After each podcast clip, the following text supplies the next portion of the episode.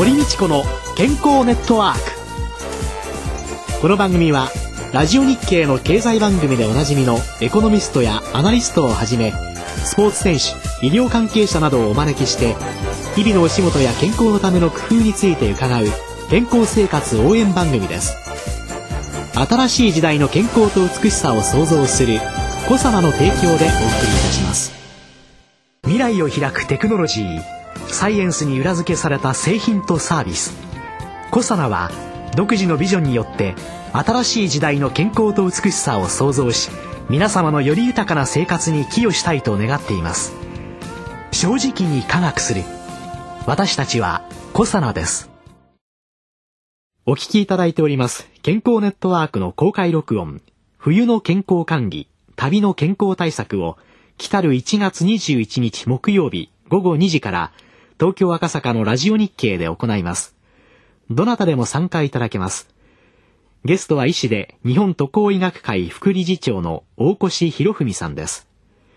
番組収録のほか健康ワンポイント講座プレゼント抽選会でお楽しみください。観覧ご希望の方は番組ホームページから、またはファックス、はがきでご応募ください。ファックス番号は東京03-3582-1944はがきの宛先は郵便番号107-8373ラジオ日経いずれも健康ネットワーク公開録音の係です。応募多数の場合は抽選となります。当選された方には招待状をお送りします。健康ネットワーク公開録音のお知らせでした。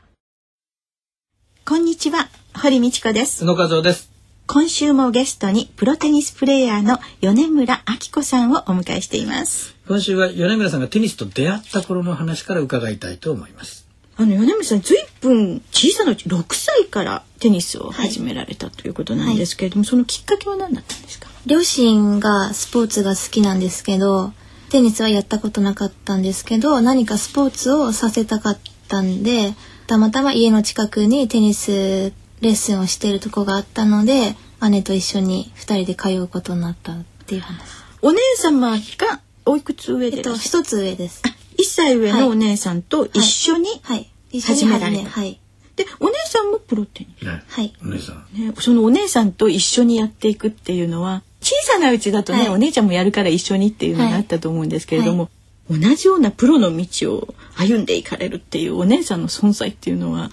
米村さんにとってはどんななんですかね？そうですね姉の方がまず初めに全国で優勝して日本ではトップだったんですけど私の方は全然勝てなくて姉の背中を見て育ったというか目標にしていたんですけど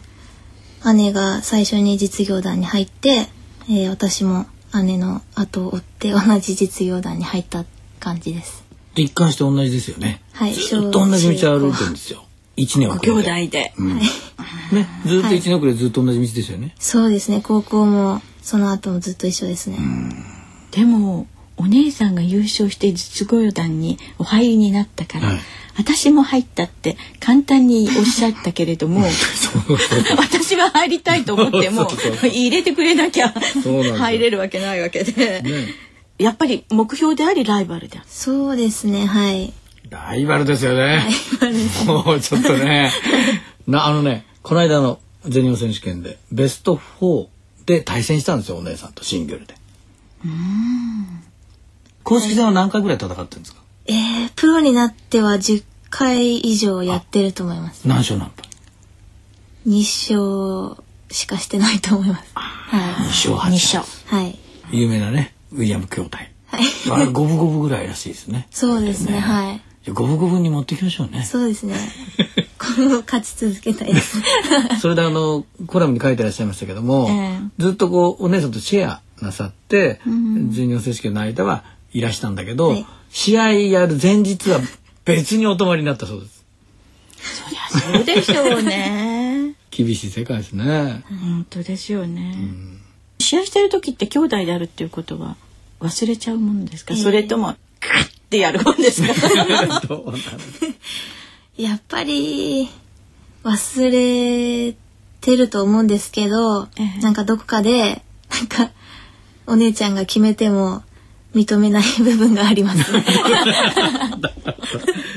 今そのずっとやってらっしゃった中で、はい、その学生というものから実業団に入るっていうような時にですね、はい、その時自分の生活の中で大きく何か変化してきたことってありますか、やっぱ頼れる人はお姉ちゃんしかいなくてやっぱ寂しかったのが大きいですね。全日本の時だけお姉ちゃんいない方が良かった、ね、そうですね。お姉さんの健康管理と、はい、ご自身の健康管理って同じようですか？それともお姉さんも特別なことなんかなさった？えー、っとお姉ちゃんは今関西に住んでて結婚してるんでまあ多分ご飯とか旦那さんのも作らなきゃいけないのであんまり姉のことは分かんないですけど。二人でいる時は誰が食事を作るんですか？えっと二人でいる時はもう基本食べに行きます。はい、まあツアーの時は多いからですね。はい。なんかねここにね天才派とか努力家タイプか聞けって書いてあるんですけど、はい、努力家ですよ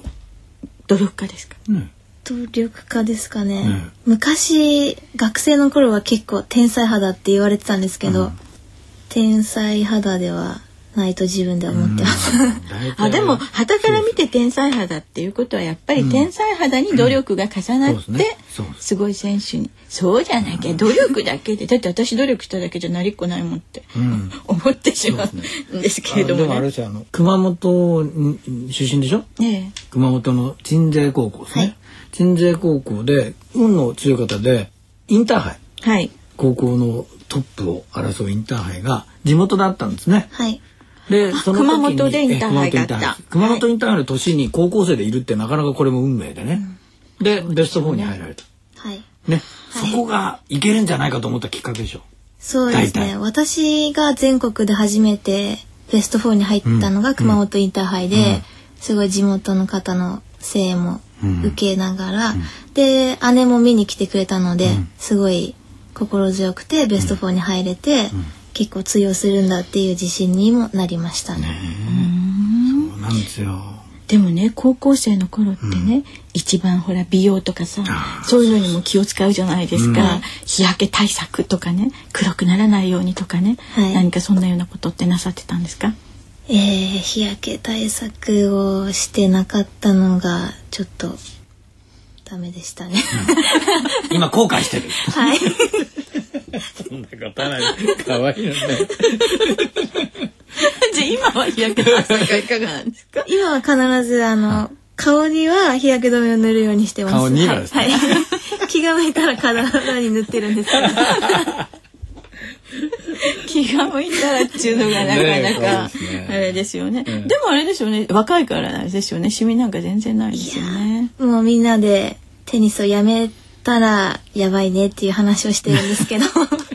言い訳になるからね。本当テニスプレイヤーだもんね。はい、今は。学生時代とか今も通してですけれどもその風邪をひいたりとかそういう病気とかはやっぱり弱くはないそうですね風邪とかはやっぱり人よりは引かないかなと思います。インフルエンザなんかにかかった記憶ってあります？えっと、あります。えっと、半年ぐらい前に、日本リーグっていう実業団を1位を決める大会なんですけど、うん、その時にかかってしまって、試合に出れなくて、ちょっとチームに迷惑をかけてしまったのが1回でありますね。実業団の、またそれもなんと、うん、なんと、そんな時に何もかからなくてもいいのに、はい、あじゃあきっとそれまではかかったことがなかった。はい、初めてかかりましたね。うん、あじゃあ予防接種ないとしないですよね。そうですね。ちょっとしてなかったですね。今はなさいます？はい。健康に自信があるとね、うん、そういうのって、うん、なかなかしないかもしれませんよね。はい、でもそのいくらお姉さんがやってらっしゃったから後をね追ってかれたって言っても、はい、自分自身の中でもう絶対にテニスをやるぞっていうようなそんな風に意思決定したのっていつ頃なんですか？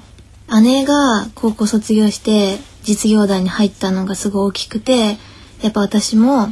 大学も考えたんですけど、えー、大学じゃなくて実業団でプレーしてゆくゆくはプロになりたいっていうのが、高3の時に強く思いました。あ、高3の時に？はい。引退ですよさっき。そうか。それもインターハイが後押しになった。そうですねはいすごいなやっぱり運命ってそういう風に流れてるもんなんでしょうかね。ねこう言ったら失礼かもしれないけどインターハイベスト4は、はい、自分の持つもの以上の成果だったわけでしょ自分が思ってるより。そうですね全然、あの誰もそこまで行くって思ってなかったと思いますね。うんうんそれだけこう、本当は潜在的な能力があったんだけどそこで開花したわけですよね。でも試合の時に自分の今までそうじゃないのって言われてた、より以上の能力を出せるっていうのが、普通だとね十分力を出し切れませんでしたっていう人が多いじゃないですか。そう、ねええ、そういうのの中でその出し切れちゃったそしてそれ以上のものを出せたっていうのは何だったんですかね？うんやっぱり声援がすごい大きかったのと、うん、期待に応えなきゃっていうプレッシャーというかそういうのを味方につけたっていうのが大きかったですね。プレッシャーを味方、うん、プレッシャーには潰されるものだと思っておりましたけれども、プレッシャーを味方に変えられるって、うん、それがもう才能なんでしょうね。うん、だからそこで勝てる人と、はい、やっぱ負けちゃう人とやっぱ、その競技者としての運命がね右と左分かれちゃう、そこがある意味で天才肌なんでしょうね。そうですね。そこはそういうふうに言われるゆえんなんでしょうね。うねいろんなところで応援するっていうのをね、プロのいろんなアスリートの方たちが、うん、あの応援の声が聞こえたからこれをバネにしてとかってよくおっしゃるんだけれどもそんなものかなというふうに思っておりましたけれども、うん、やっぱり応援に行くとか応援するっていうことも、大切なんですね。えー、そうですね、うん、どう考えたって応援側にしか回れない私としては、うん、やっぱりいろんなところで応援に行きたいなと いうように思いました。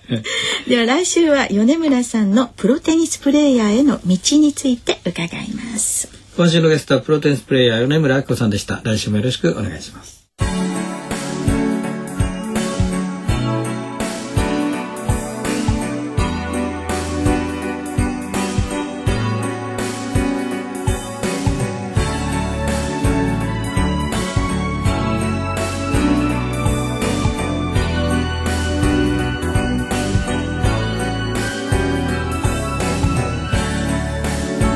お話伺ってますとあまりこう日焼け対策してなかったりとかまあ本当に体格系の人なんですね基本はね、ねうん、日焼けっていうとね今悪いことばっかり言われてるじゃないですか。ある程度年になるともうすごいシワになるよとかね、うん、それから皮膚がんの問題とかっていうのでまあ時々ねうちの近くでですね、帽子かぶって日傘さしてそれでね手にはねなんかそのレースのねすごいカバーみたいなのつけてね自転車乗ってる方いらっしゃるんですよ。あなた皮膚がんになる前に交通事故になるわよとかって ちょっと思ったりもするような方がねいらっしゃるんですけど何もここまでねあなた日焼け紫外線悪者にしなくてもいいんじゃないかなと思うんですけれどもね。紫外線の役割としてですね、はい、すごい大切なのが皮膚でビタミン D を作り上げることなんですね。うん実はね面白い疫学データがありましてね、はい、冬になってくるとインフルエンザなんかが割とどこでも流行しますよね。でその理由としてはインフルエンザのウイルスが乾燥したところ、まあ、湿度が低いところですね、はい、そして低温のところで長く生きていてでそれが割とそのよく飛ぶことによってみんなに感染していくんだ。だからインフルエンザの人は冬に多いんだっていうのともう一つですね面白い説が出てまいりましてね。日照時間。冬になってくると日照時間が短くなることによって皮膚でのビタミン D の合成能が劣ってきてその結果血液中のビタミン D の濃度が下がることによってインフルエンザになりやすいんじゃないか。そしてじゃあなぜビタミン D というのがそのインフルエンザの予防になっていくんだろうかっていうようなことを見てくるといろんな細菌だとかウイルスが体の中に入っていた時にねそれはやっつけようとする人間としてのねまあ体の中にある抗生物質みたいなものとしましょう、そういうタンパク質を作り上げるのにビタミン D が歩酵素として関与しているんだっていうようなことも言われましてね、今アメリカなんかではですねインフルエンザの予防にはですねいろんなものがねインフルエンザの予防にって言われてるんですけれどもビタミン D がね割とホットなものとして、うん、え非常に脚光を浴びている、うん、で日本も少し遅れてデータ入ってくるでしょうからね、インフルエンザの予防といったらって言った時にねよく言われているエキナ性であったりとかですね、あるいは蜂蜜のようなものであったりとかですね、プロポリスみたいなものであったりっていうのにね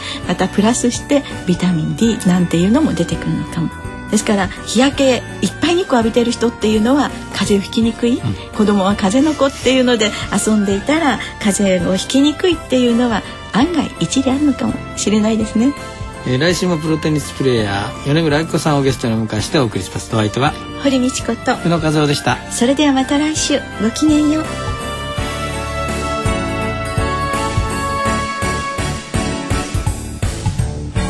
堀道子の健康ネットワーク。健康と美容についてもっと詳しく知りたい方はぜひコサナのサイトへ。検索で「コサナ」カタカナで「コサナ」と入力してください。この番組は新しい時代の健康と美しさを創造する「コサナの提供」でお送りいたしました。